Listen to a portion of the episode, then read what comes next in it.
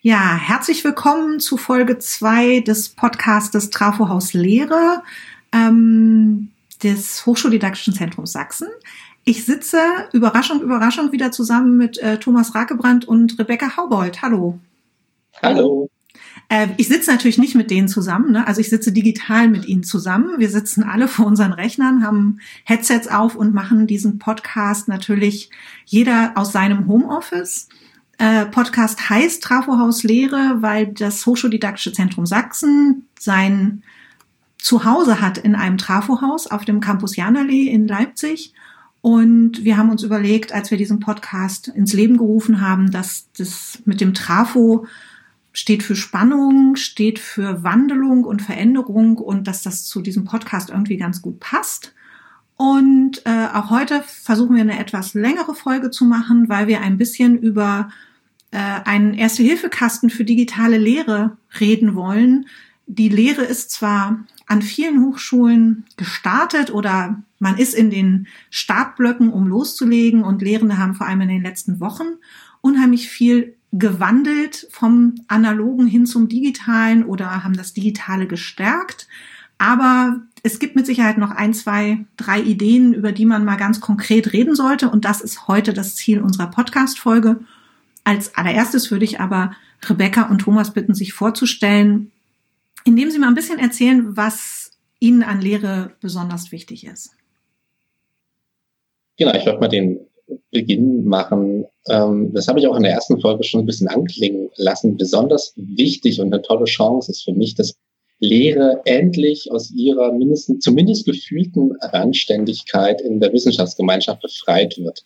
Also das hat sich in den letzten Jahren, denke ich, zwar schon geändert. Ne? Immer mehr, auch besonders jüngere Kolleginnen, die dazukommen, legen einen gewissen, legten schon vorher einen gewissen höheren Wert auf Lehre. Aber jetzt haben wir wirklich so eine Chance, äh, eine richtige Hochschul Hochschulausbildung mal in den Fokus zu stellen. Also gerade jetzt und aus Lehre noch ein Stück weit eine professionellere Didaktik zu machen und ähm, sozusagen nicht unter den Scheffel von schulischer Ausbildung zu stellen, weil das zumindest mein Eindruck war, als ich selber noch studiert habe.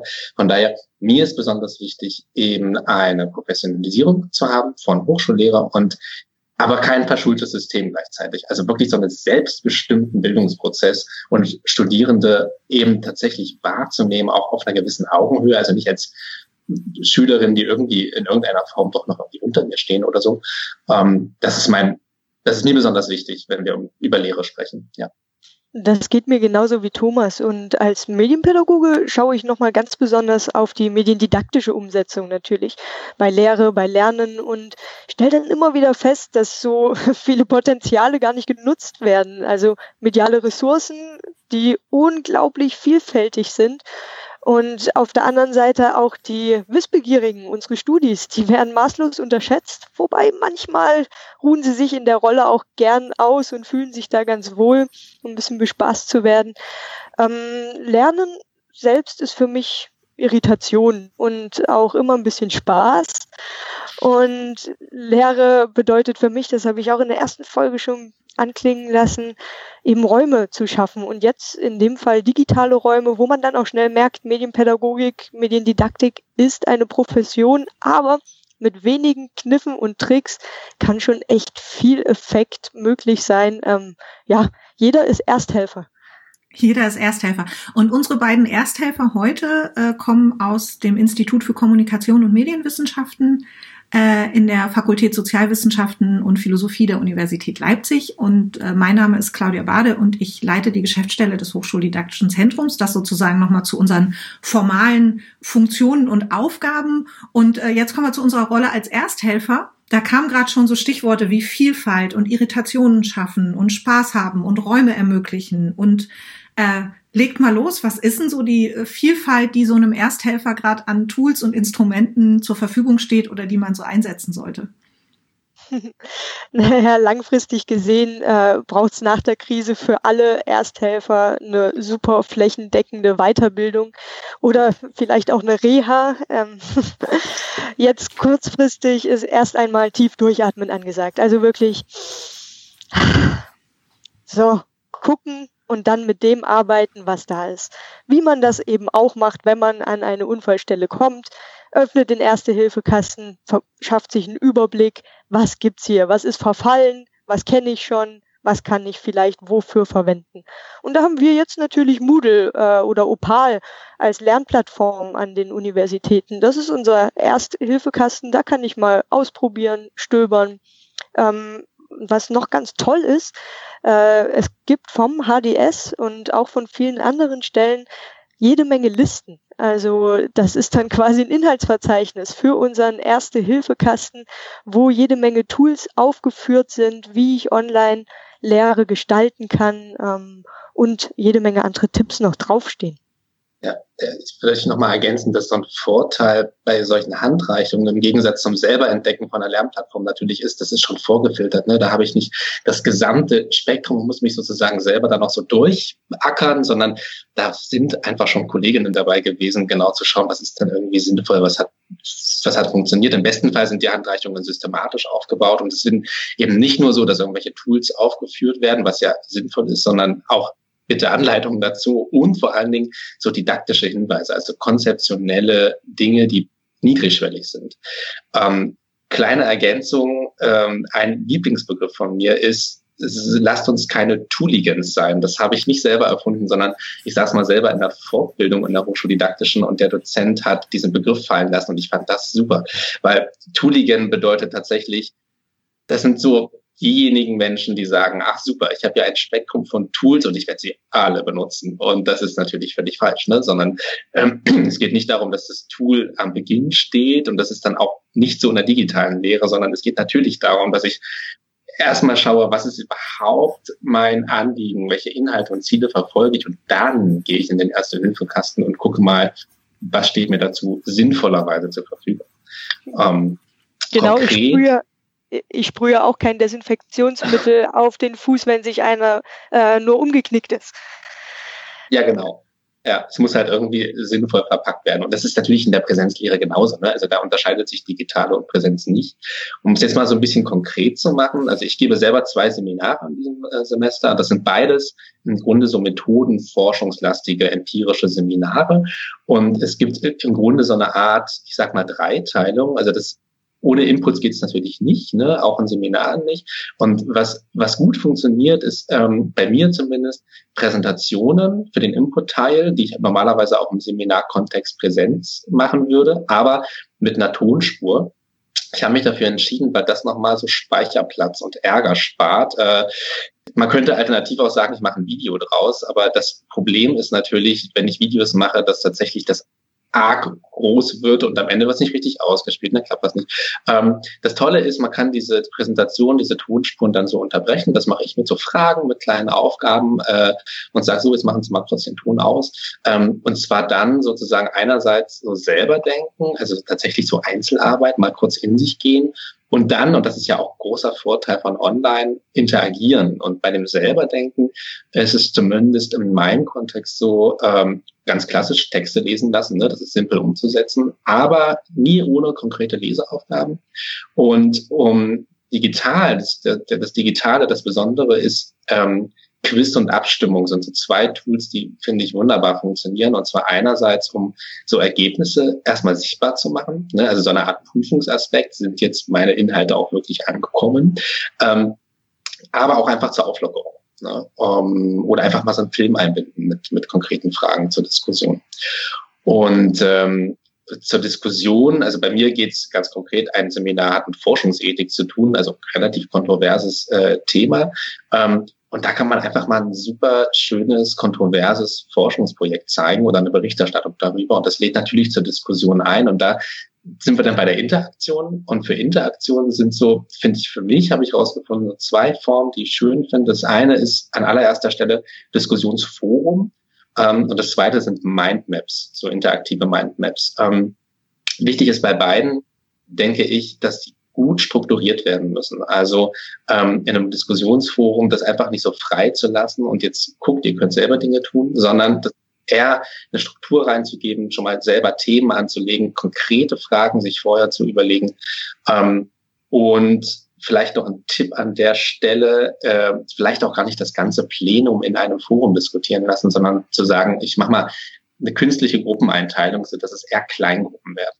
Okay, jetzt muss ich aber noch mal ganz kurz äh, zurück. Ihr habt jetzt schon ganz viele Sachen gesagt und vor einigen Minuten hatte Rebecca gesagt, naja, es gibt Lernplattformen. Jetzt äh, gehe ich mal davon aus, dass es tatsächlich bis vor einigen Wochen noch Lehrende Studierende wahrscheinlich nicht, aber vielleicht noch Lehrende gab, die auf diesen Lernplattformen noch nie unterwegs waren, die noch nie den Zwang oder diese Situation hatten, ist vielleicht eine sehr kleine Gruppe, aber vielleicht einige gibt es vielleicht schon, mit Lernplattformen zu arbeiten. Könnt ihr noch mal zwei, drei ganz allgemeine Sätze sagen, was so eine Lernplattform ist? Denn ihr habt ja jetzt schon viele Beispiele genannt, was man auf diesen Lernplattformen machen kann.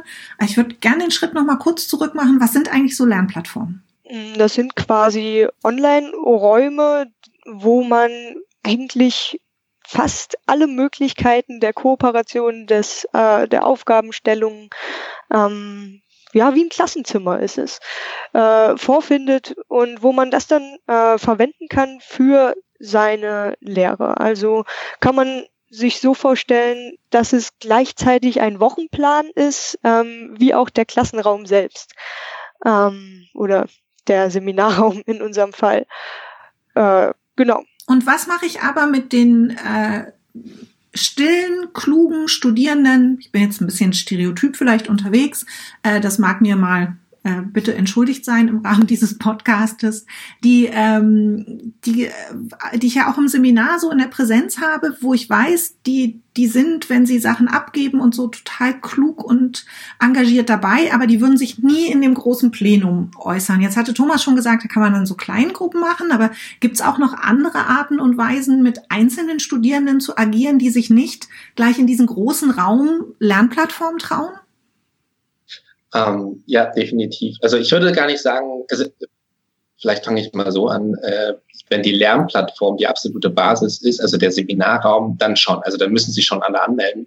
Aber ich kann natürlich auch Aufgaben stellen, die eine Einzelarbeit sind und dann äh, die Studierenden konkret Dinge erarbeiten lassen, wozu sie gar nicht kooperieren müssen. Ne? Also es muss ja kein Diskussionsforum okay. sein. Das kann auch einfach sowas sein wie ähm, hier ist eine Aufgabenstellung, hier ist meinetwegen noch ein Text dazu und dann ist die, die, die Aufgabe bis zum Tag X bitte eine Datei abgeben und bei Moodle hochladen. Das sind dann Dinge, die auch nur ich sehen kann. Das wäre so eine Möglichkeit. Ne? Aber das unterscheidet sich im Grunde ja auch wieder nicht vom Präsenzlehre, weil wir da ja auch im besten Fall einen Mix haben aus Einzelarbeit und auch mal Kleingruppenarbeit und so oder am Ende im Plenum. Ja. Jetzt arbeiten wir in der hochschuldidaktischen Weiterbildung ja auch mit Lernplattformen, weil zum, wenn ich jetzt das HDS nehme, unsere Lehrenden sind im ganzen Bundesland verteilt, ne, dann ist so eine Lernplattform ja auch super, um zusammenzuarbeiten. Ähm, und ich muss aber sagen, wenn ich jetzt so überlege, wenn ich so meine Lernplattform einrichte, dann nutze ich das, was ihr auch gerade schon gesagt habt, so ein Forum und äh, Dateiablage und auch ein bisschen sortiert und strukturiert Materialien zur Verfügung stellen, Links zur Verfügung stellen. Vielleicht mache ich noch mal eine Abstimmung zu irgendwas. So, wenn ich ehrlich bin, sind das so die gängigen Sachen. Gibt es noch irgendwas auf diesen Lernplattformen, wo ihr sagt, wird wenig genutzt, ist aber gerade im Moment so was, was man aus dem Erste-Hilfe-Koffer unbedingt mal wieder rauskramen sollte? Ähm, ja, ganz konkret, was ich eingerichtet habe, ist ein Glossar. Das finde ich super wichtig, ähm, weil da kann ich äh, bestimmte sehr grundlegend wichtige Inhalte schon mal selbst reinbringen. Und das ist offen bearbeitbar. Also ich kann im Verlaufe des Seminars äh, meine Studierenden immer wieder daran erinnern, zu sagen, hier, wir haben jetzt gerade noch mal über einen neuen Aspekt gesprochen. Ähm, bitte ergänzt doch mal dieses Glossar mit einer eigenen Definition. Und der Sinn dahinter ist, der, der, der muss mal klar gemacht werden. Ähm, in meinem Fall ist es so, dass die, am Ende werden sie einen Projektbericht schreiben über ihre Forschungsprojekte. Und dann hilft das Glossar natürlich wunderbar für die, äh, für die Sprache und für die eigenen Konzepte.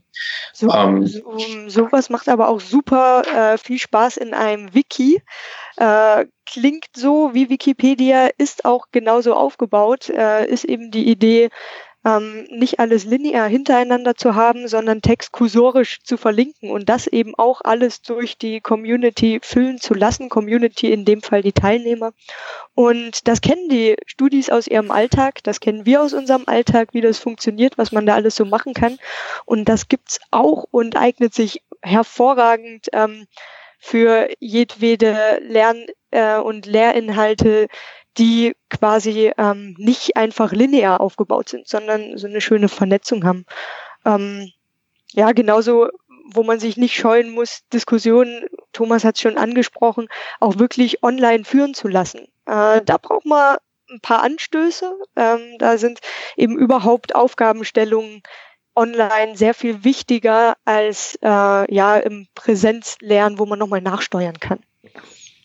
Als Hochschuldidaktikerin fällt mir dann natürlich auch gleich eines, klang bei euch auch schon an, dass ich, wenn ich einen Tipp geben würde, den Lehrenden auch da immer raten möchte, genau darauf zu achten, sich über die Aufgabenstellung wirklich Gedanken zu machen und möglichst klare, deutliche Aufgaben reinzugeben, weil sonst die Gefahr ist, wie in der Präsenzlehre auch, aber da kann ich, kriege ich es vielleicht noch anders mit, weil ich so merke, im Raum ist Unsicherheit und die wissen jetzt gar nicht so ganz, was sie machen sollen. Aber wenn ich die Aufgabe nur in so einen digitalen Kurs reingebe und die Studierenden dann im schlimmsten Fall in eine nicht ganz richtige Richtung losrennen äh, oder vielleicht auch stolpern, dann ist das natürlich für das gemeinsame Erarbeiten von Inhalten ganz schwierig. Also genau gucken, wie muss die Aufgabe formuliert sein, damit die Studierenden ansatzweise das machen, was ich mir auch gewünscht und vorgestellt habe. Also achtsam bei der Aufgabenformulierung zu sein, würde ich mal ja. so als kleinen Tipp mit reingeben. Aber Thomas hatte auch noch was. Nee, ich würde total unterstreichen. Äh, exakt, genau. Ne? Und ich, darüber hinaus würde ich noch mal ergänzen, es reicht ja noch nicht mal nur die Aufgabenstellung parat zu haben, sondern das, das ist eine Herausforderung. Ich muss in der digitalen Lehre schon die möglichen Antworten und Diskussionen antizipieren. Also ich muss sozusagen dazu sagen, und was machen wir jetzt am Ende damit? Ne? Mhm. Also äh, Beispiel, die Aufgabe besteht nicht nur darin, eine Diskussionsfrage reinzugeben und die Aufgabe ist dann beantwortet die Frage, sondern die Aufgabe muss dezidierter sein. Schreib bitte zu der Diskussion einen eigenen Diskussionsbeitrag, also jetzt mal als konkretes Beispiel. Plus, ähm, außerdem geht mindestens mit einer Reaktion auf einen anderen bestehenden Beitrag ein. Also sozusagen, um so eine Diskussion auch zu initiieren, also wirklich, dass sie sich aufeinander beziehen. Ähm, das ja, ist quasi genau. dieses, so dieses Auffordern was man im Klassenraum macht, ähm, oder ich sage mal Klassenraum, was man im Seminarraum oder in der Vorlesung machen kann, das geht da eben nicht, also bereitet man es vor. Ne? Genauso kann man Pro-Kontra-Argumente ähm, anführen, sagen hier, ihr macht zwei Pro-Argumente und zwei Kontra-Argumente oder alle mit Anfangsbuchstaben A denken sich zu dem Thema was aus, ähm, wir machen vorher eine Abstimmung, Gruppe so und so, denkt sich zu dem Thema was aus und äh, befüllt dann vielleicht das Forum, das Etapet ähm, und äh, dann eben auch, wie Thomas schon meinte, die Struktur überhaupt ähm, vielleicht äh, nicht nur vorweg denken, sondern sich auch selbst so eine kleine Grundstruktur zulegen. Äh, das geht einerseits oder gilt einerseits für den ganzen Kurs, dass man sagt, ich baue das jetzt wochenweise auf für jemanden, der sich gerne in, an diesen Semesterwochen orientiert. Der kann dann sagen, ja, erster Block ist die erste Woche, zweiter Block die zweite Woche. Aber auch innerhalb der Wochen ruhig eine regelmäßige Struktur etablieren. Und wenn jetzt einer ist, der sich gerne an seiner Präsenzlehre orientiert, kann man ruhig auch innerhalb einer Woche dann sagen, ich habe immer zuerst die Vorbereitung, dann wissen die Studis auch Bescheid, okay, das brauche ich, dann habe ich den Block Erarbeitung und danach die Nachbereitung. Und dann wäre quasi dieser Zwischenteil Erarbeitung dasselbe wie so die Präsenzlehre. Und dann hat man ganz viele Möglichkeiten, ähm, Aufgaben zu stellen und sich was auszudenken. Und diese Orientierung ist dann auch vor allen Dingen wichtig, weil wir diese Vorteile nutzen wollen von E-Learning, dieses zeitunabhängige Arbeiten. Und da ist ein ganz fester Bestandteil natürlich auch Deadlines. Ne?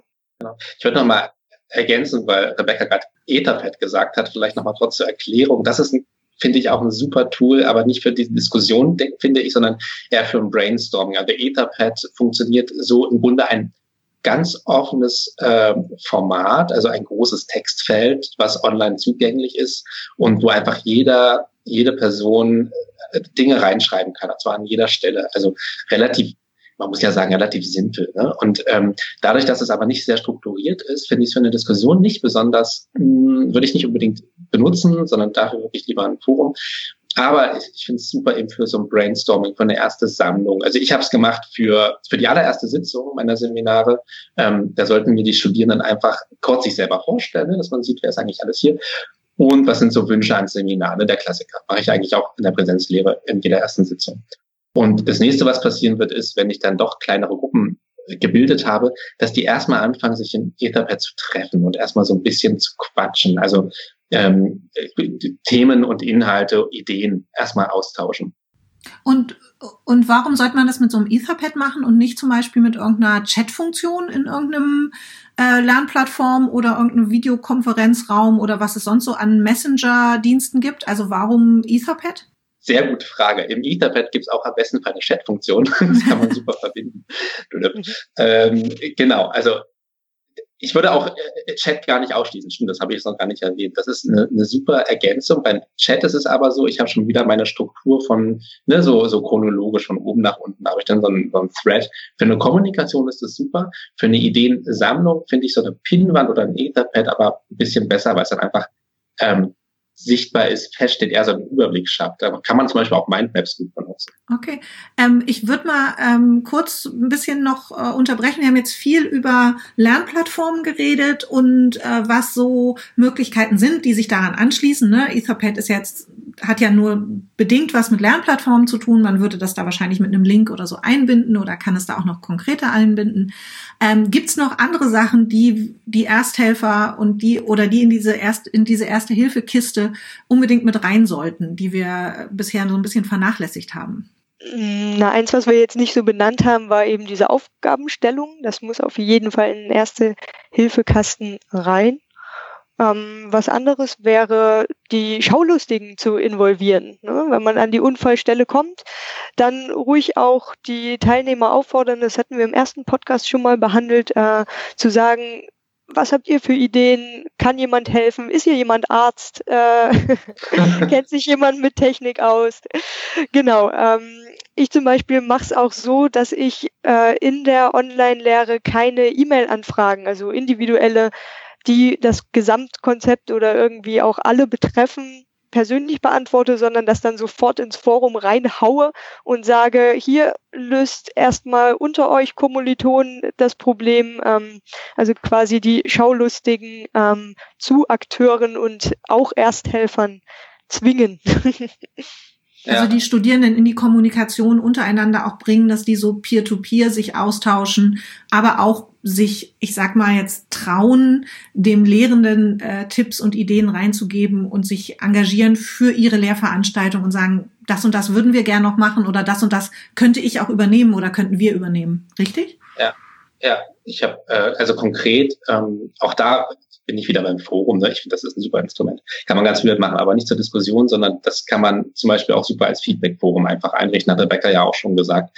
Als Frage-Antwort-Forum quasi und äh, den Studierenden die Rechte einräumen, das wird wieder ein bisschen technisch, dass sie einfach selber Themen auch setzen können. Also nicht nur reagieren auf meine Fragen, sondern aktiv agieren und initiieren. Ist bei mir noch nicht passiert. Mal gucken.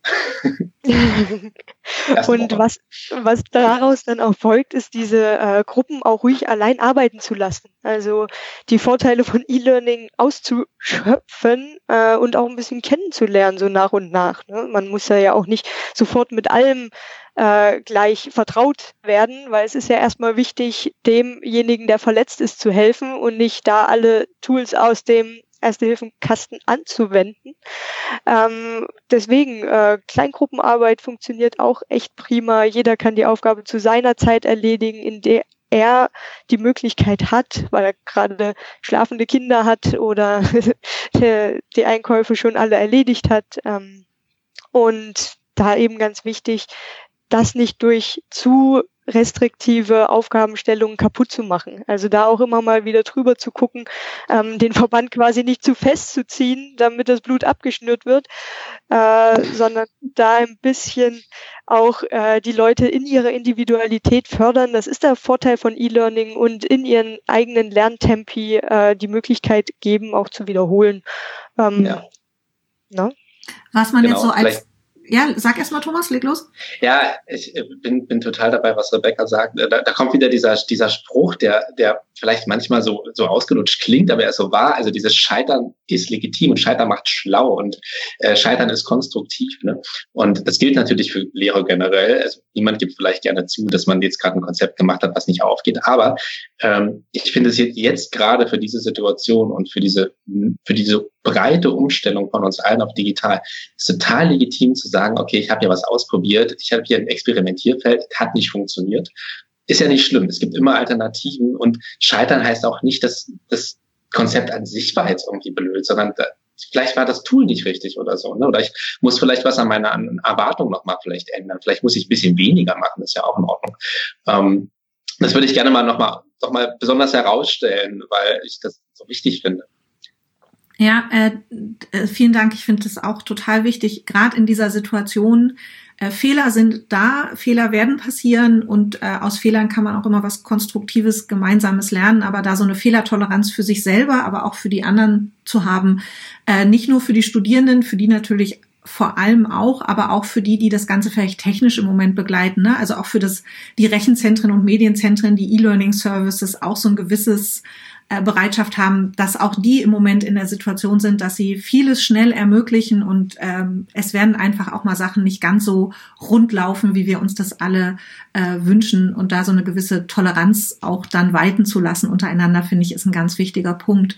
Ich wollte nur noch mal auf ein ganz anderes Thema kommen, weil wir viel natürlich auch gerade darüber reden, wie die Studierenden eingebunden werden können, was man aber aktuell so, wenn man so ein bisschen Social Media oder auch ähm, den ein oder anderen ähm, ja, ähm, Artikel liest, äh, beobachtet und hört, ist, dass ähm, viele eine Gefahr darin sehen, dass die Studierenden, die ähm, sowieso schon sehr gut äh, in dem Fach studieren, was sie studieren und die sehr gut aufgestellt sind, ähm, dass die äh, sehr erfolgreich und sehr unproblematisch auch mit diesem ganzen Digitalen umgehen werden und dass eigentlich eher die, die ja vielleicht auch das ein oder andere Handicap und die Herausforderung so schon haben, dass es für die eher noch schwieriger wird. Beobachtet ihr das auch, beziehungsweise habt ihr vielleicht sogar noch mal eine ganz konkrete Idee, wie man als Lehrender da eine Achtsamkeit hinlegen kann und dem Ganzen ein bisschen begegnen kann? Das zu beobachten ist natürlich sehr schwierig, weil das sind ja meistens die schweigenden, äh, stillen Akteure, die wir da sehen. Ähm, was aber, da kann ich immer nur wieder ähm, aus medienpädagogischer Sicht äh, Werbung machen, dieses E-Learning wirklich für Chancen bietet, ist so eine sehr leichte Erreichbarkeit ähm, durch Barriere freie Inhalte. Also es ist sehr viel leichter, eine E-Learning-Geschichte ähm, barrierefrei zu gestalten als eine Präsenzveranstaltung, wo man vielleicht nur, äh, wir sind wieder bei Tafel und Stift zur Verfügung hat, was Blinde nicht lesen können. Mit einem Screenreader und einer guten PDF oder ähm, ja, einer ordentlichen PowerPoint äh, ist das alles möglich. Und ähm, wenn wir jetzt bei anderen Studis sind, die sich eben nicht so gerne zu Wort melden oder da ein bisschen Hemmnis haben, äh, da bereitet eben auch dieses E-Learning die Möglichkeit, ich hatte es schon gesagt, äh, im eigenen Lerntempo zu lernen, ähm, Wiederholungen zu machen, die sonst auffallen würden. Ähm, und ja, also ganz viele Chancen, die man aber als äh, Dozent auch nutzen muss. Also wo man sich auch sagen muss, ja, äh, ich mache jetzt die Aufgabenstellung bewusst eben so ein bisschen länger auf den Zeitraum oder ähm, ja, binde die Leute alle mit ein und sage, jeder muss einen Beitrag schreiben. Ich würde auch noch vielleicht nochmal ergänzen, dass die, die Chance ist tatsächlich, äh, dass ich im E-Learning-Kontext im Grunde ja noch viel besser nachvollziehen kann, wenn es tatsächlich Studierende gibt, die sehr wenig machen oder gar nichts machen, also die Schweigenden. Ne? Das bekomme ich im, in der Präsenzlehre, wenn ich gut bin, auch mit, ähm, aber vielleicht nicht so akribisch, wie ich das im Online-Kontext machen kann. Und dann wäre es, finde ich, auch legitim, ähm, wenn man das sozusagen durchgehend auffällt, einfach konkret diese Studierenden anzusprechen. Und zwar, und das ist ja das Schöne, gar nicht im Plenumskontext, also so, dass es gar nicht alle mitbekommen, sondern ich kann ja ganz individuell kommunizieren mit jedem Teilnehmenden meines Seminars. Das ist so das eine, was ich als Vorteil sehe. Das andere ist, und da bin ich, würde ich eigentlich exakt dasselbe machen, was ich auch ähm, im, im normalen Seminarkontext machen würde, und zwar wechselnde Gruppenkonstellationen und Kollaborationen schaffen. Also ähm, ich versuche immer verschiedene Kleingruppenarbeiten generell zu machen und dann aber Gruppenzusammensetzung immer mal wieder neu zu mischen. Und das kann ich im Online-Milieu genauso gut, wie ich es auch im Offline-Milieu machen kann. Und was auch wieder wichtig ist, wo wir wieder bei der Ersthelfer-Metapher sind, wir sind ja alle nur Ersthelfer, wir sind keine Sanitäter. Also da auch ein bisschen relaxed sein und sich sagen, ich kann hier sehr viel machen und handeln. Und äh, auch ein großer Vorteil, ich kann jetzt auch sehr viel ähm, transparenter alles darlegen. Also ich kann jetzt ellenlange Texte verfassen, warum ich irgendeine Aufgabe stelle. Das würde mir im Seminarkontext super um die Ohren fliegen, wenn ich das so ausführlich machen würde. Hier könnte es eben der Studi dann eben nicht lesen, aber der, der es braucht, kann es lesen. Ähm, ja, das sind so schöne Sachen. Okay, dann nehme ich jetzt mal, wir sind nämlich schon am Ende unserer äh, zweiten Podcast-Folge angekommen. Ich würde gerne das Bild mit dem Ersthelfer nochmal aufnehmen ähm, und kein Sanitäter sein. Es ist ja aber so, dass es ganz viele gibt, die ähm, Mediendidaktikerinnen und Mediendidaktiker sind und Hochschuldidaktiker. Es gibt äh, den E-Learning-Service mit ganz engagierten Kolleginnen und Kollegen. Also, äh, liebe Lehrenden, gehen Sie auch gerne auf diese Leute zu und löchern Sie sie mit Fragen. Stellen Sie Ihre Fragen, gehen Sie in die digitalen Weiterbildungen, die es gerade gibt. Es gibt auch ganz viele, die eben Experten für das mediale Lehren und Lernen an Hochschule sind, aber auch für das Lehren und Lernen an Hochschule sowieso. Ich muss ein bisschen Werbung für meine eigene Einrichtung gerade machen am Ende, so ein kleiner Werbeblock.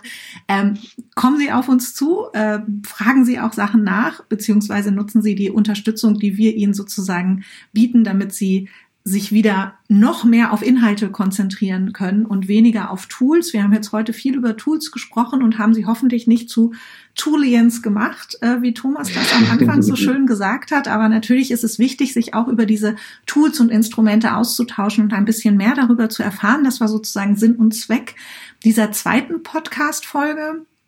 Äh, für alle, die auch schon die erste gehört haben und heute klang es ja auch manchmal an, die war auch mit Rebecca und äh, Thomas. Ähm, es ist nicht die Idee, dass wir so jeden Podcast mit ihnen machen, obwohl wir drei in der Zwischenzeit ganz gut eingespielt sind.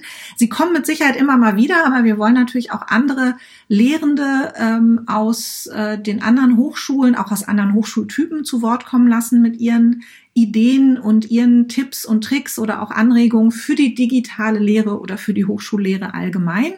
Ähm, dann zum Beispiel in manchen technischen Fächern wird das nochmal ganz anders aussehen, wie gerade digitalisiert wird. Und das soll natürlich auch dieser Podcast ermöglichen, dass da ein gewisser en passant Austausch stattfindet, ne? dass man jetzt nicht in einen Workshop gehen muss, äh, digital oder irgendwann auch mal wieder in Präsenz, wo man einen ganzen Tag zusammensitzt oder ein paar Stunden äh, und äh, oder wo man irgendwelche Texte lesen muss, sondern die Idee des Podcastes ist, hören Sie es sich einfach nebenbei an, vielleicht bleiben ein paar gute Anregungen hängen oder vielleicht haben wir auch irgendwo für Irritationen gesorgt, wie das mit dem Lehren und Lernen ebenso ist. Zum Abschluss würde ich gerne ähm, Rebecca und Thomas noch bitten, weil ähm, über äh, Irritationen und Spaß äh, ganz am Anfang äh, Rebecca mal was gesagt hat, zu vielleicht zu benennen, was hat euch in dieser Woche besonders viel Spaß in der Lehre äh, schon gemacht oder in der Lehrvorbereitung und äh, vielleicht aber auch, was hat euch so sehr irritiert, dass ihr sagen würdet, kann in die digitale Mülltonne? Ähm, ich, es ist tatsächlich noch so frisch, dass ich noch gar nicht sagen kann, was Spaß macht und was nicht. Die Konzeption an sich hat schon tatsächlich ein bisschen Spaß gemacht, weil das einfach so was ganz anderes ist. Und ich bin ähm, total gespannt darauf, ob das Konzept aufgeht und wenn ja, was ich dann nach, also was ich nach der Krise damit anfange.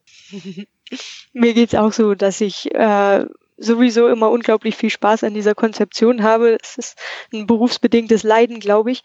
Ähm, und ja, ich hätte nicht gedacht, ähm, dass es eine Zeit gibt, wo alle anderen auch so viel Spaß an äh, Online-Lehre entwickeln könnten wie jetzt und bin da ganz glücklich und optimistisch. Okay, dann danke ich für diesen optimistischen Ausblick. Danke euch, dass ihr euch die Zeit genommen habt, auch ein zweites Mal zur Verfügung zu stehen.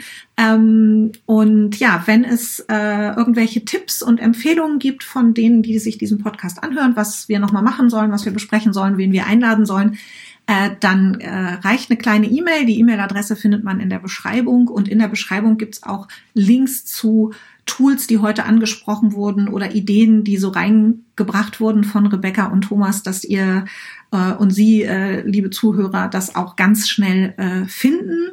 Ähm, vielen herzlichen Dank euch beiden und äh, ich hoffe, wir hören uns in diesem Podcast bald mal wieder. Hat sehr gerne. gerne. Spaß gemacht. Tschüss. Tschüss. Tschüss.